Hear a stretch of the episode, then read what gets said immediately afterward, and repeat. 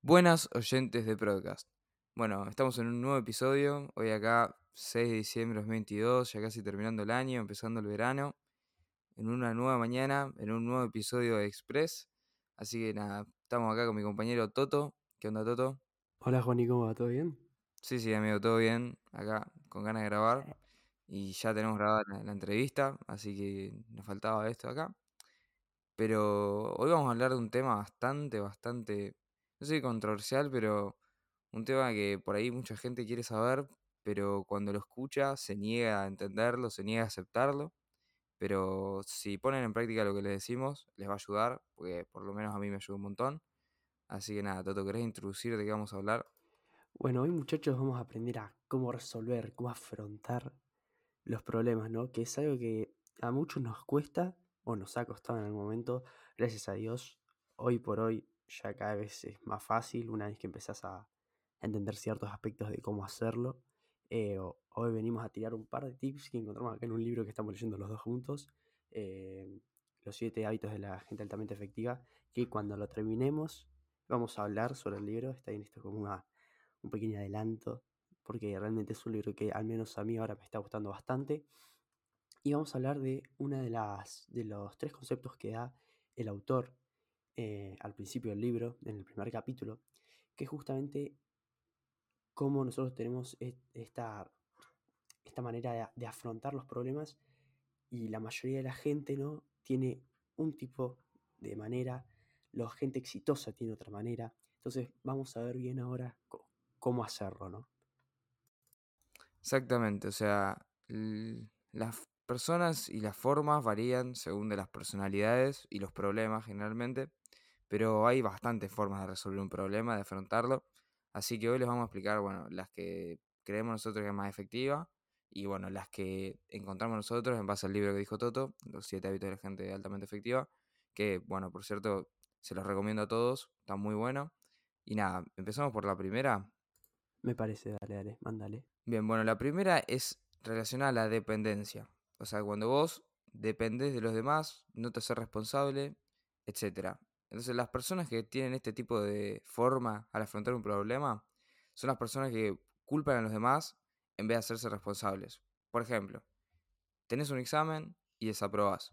Y culpás a tu hermano por el día que vos estás estudiando, él está gritando, entonces lo culpás a él y es toda su culpa. No, vos no tenés que ver con haber desaprobado el examen. A ver, ¿qué implica esto? Claramente no tiene ningún beneficio porque no te va a dar primero sensación de crecimiento y además no vas a aprender nada porque no, no estás aprendiendo tus errores, sino que se los está echando en, culpa a otra persona. O sea, le está diciendo a otra persona que se tiene que hacer cargo por un problema tuyo. ¿Qué pasa? Bueno, primero estás jodiendo tus relaciones porque no vas a... O sea, te estás peleando con, por ejemplo, en este caso, tu hermano, que es alguien que querés, por una cosa que primero no tendrías que haberte peleado, porque no tendrías por qué haber desaprobado el examen si hacías las cosas bien, y encima porque le estás echando en culpa algo que por ahí él no, no, no tiene que ver. Entonces, es una forma bastante dañina, bastante común. Generalmente hoy las personas la, la suelen utilizar mucho. O sea, el 90% de las personas creo yo que alguna vez le echó la culpa a otra persona por un problema suyo. Que en realidad cuando te pones a escarbar en el problema y en las razones, claramente te das cuenta de que es tu culpa. O sea, de que vos sos responsable de que haya pasado ese problema o esa situación. Pero muchas personas creen que, o sea, creen no, pero y con esto como es más fácil ahora eh, delegarle la responsabilidad a otra persona, lo hacen. La independencia está visto por muchos como el paso complicado, ¿no?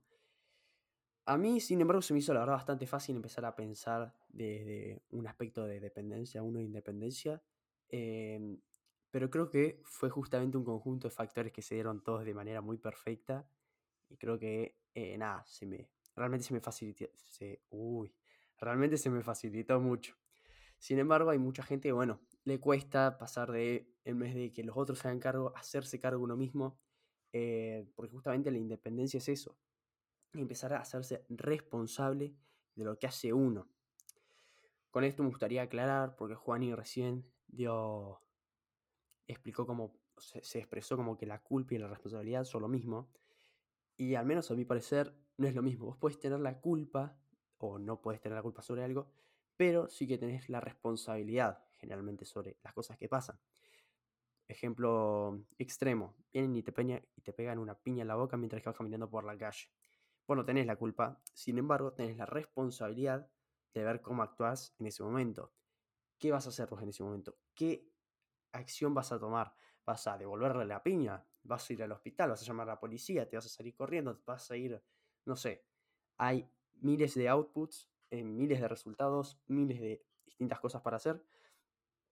Y justamente por eso creo que es, responsa es, perdón, es ideal, es importante que cada uno sea responsable sobre las acciones eh, que hace o de las cosas que le pasan, que como dije recién, pueden ser o no culpa de uno mismo.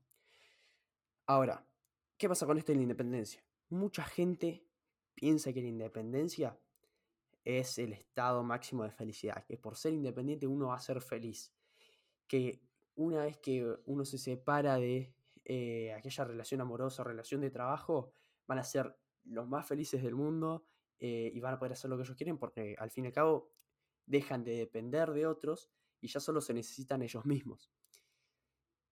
Ahora, ¿cuál es el problema de esto? Nosotros somos seres humanos. ¿Qué son los seres humanos? Seres sociales.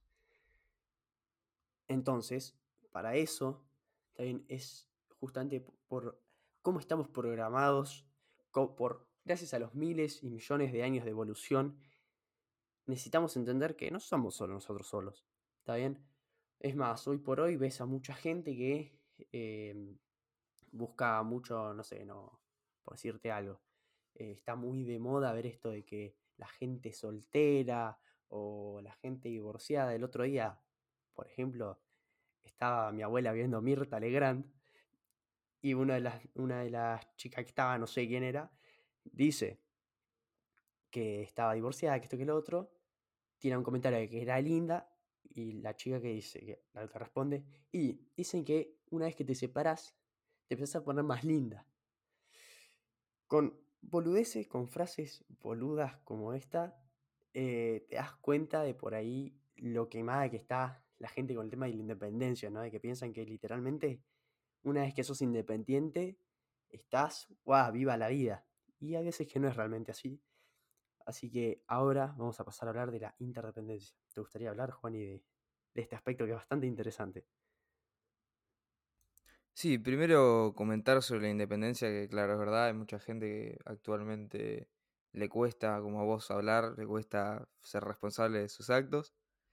Pero bueno, o sea, es verdad que muchas veces también la independencia te puede ayudar, pero muchas otras es mejor eh, abarcar lo que sería la interdependencia, que es lo que vamos a explicar ahora. Y con respecto a las relaciones, em, por ejemplo, no sé, eso de las relaciones amorosas, que vos eh, terminás una relación amorosa, estás supuestamente independiente, vos tranquilamente podés ser independiente estando en una relación amorosa. Porque, o sea, que estés en una relación amorosa no significa que seas prisionero de esa persona.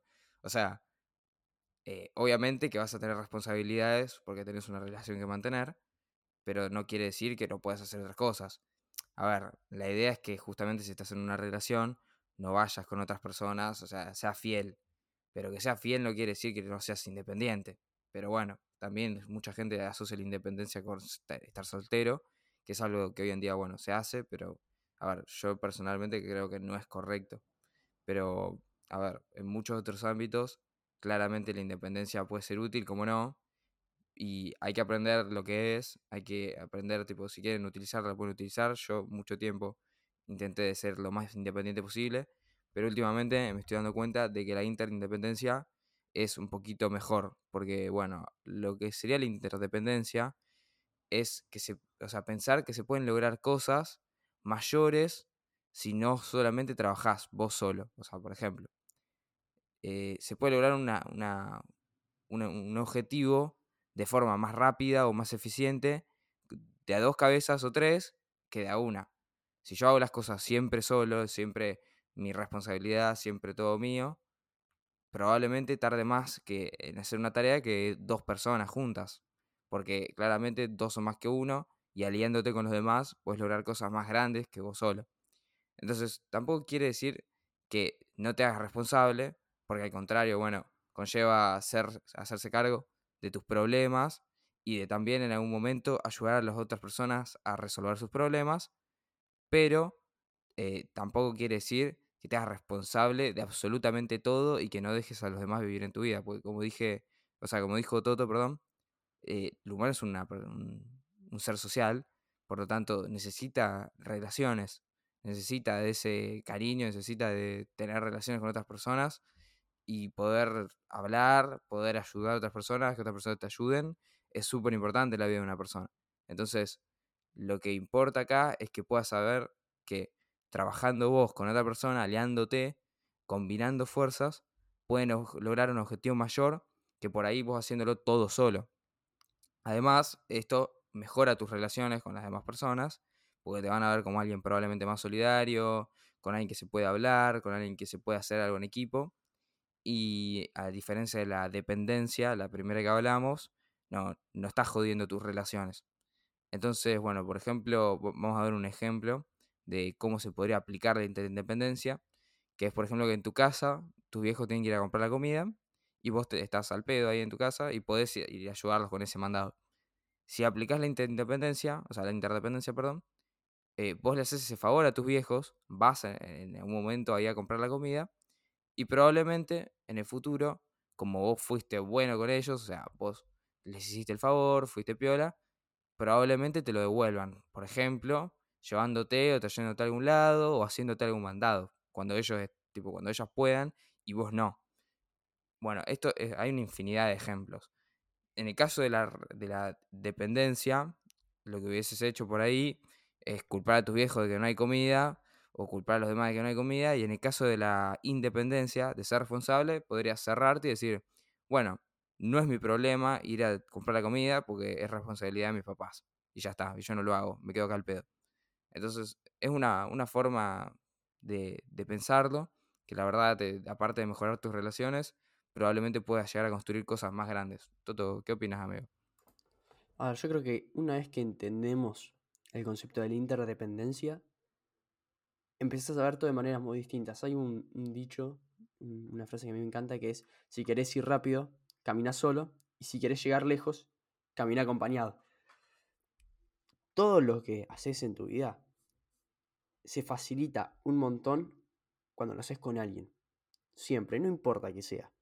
Eh, puede ser una relación amorosa, como puede ser una relación de amigos, como puede ser una relación de trabajo. Cuando vos con la otra persona te pones de acuerdo para progresar o mejorar en ciertos aspectos, todo empieza a fluir. Todo. Ejemplo, este podcast. Juan y yo estamos grabando TikToks, episodios, editando, subiendo cosas a Instagram, subiendo contenido eh, sacando ideas, eh, proyectos.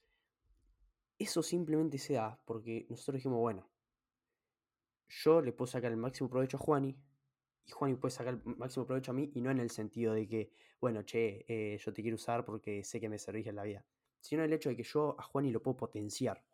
Puedo venir y decirle, o sea, gracias a que yo por ahí estoy acá, puedo venir y decirle, bueno, che, Juan, y vamos a hablar de esto, porque si hablamos de esto, nos puede, te puede ayudar a vos en tal cosa, y si hablamos, también puede ayudar a mí, y haciendo este proyecto, por ejemplo, ambos mejoramos mucho la oratoria, la vergüenza, eh, al fin y al cabo, mejoramos un montón de aspectos gracias a que nos potenciamos entre los dos para hacerlo. Él me dijo, yo le digo, vamos a hacer un podcast. Él me dice, fa, yo también quería hacer un podcast. Hicimos el podcast. Nos empezamos a potenciar. Pum, pum, pum, pum. Y ahora estamos, eh, creo que mejor que nunca, desde que empezamos el podcast. Empezamos a tener un poquito de reproducciones, empezamos a hablar mejor, empezamos a sentirnos mejor. O sea, yo creo que ahora empiezo, o sea, estamos grabando y yo la verdad me siento muy cómodo, muy cómodo. Eh, lo mismo grabando TikToks. Eh, y todo eso se dio gracias a que con Juani vimos esa relación que había entre nosotros de decir, bueno, che, nos podemos llevar al máximo uno con el otro.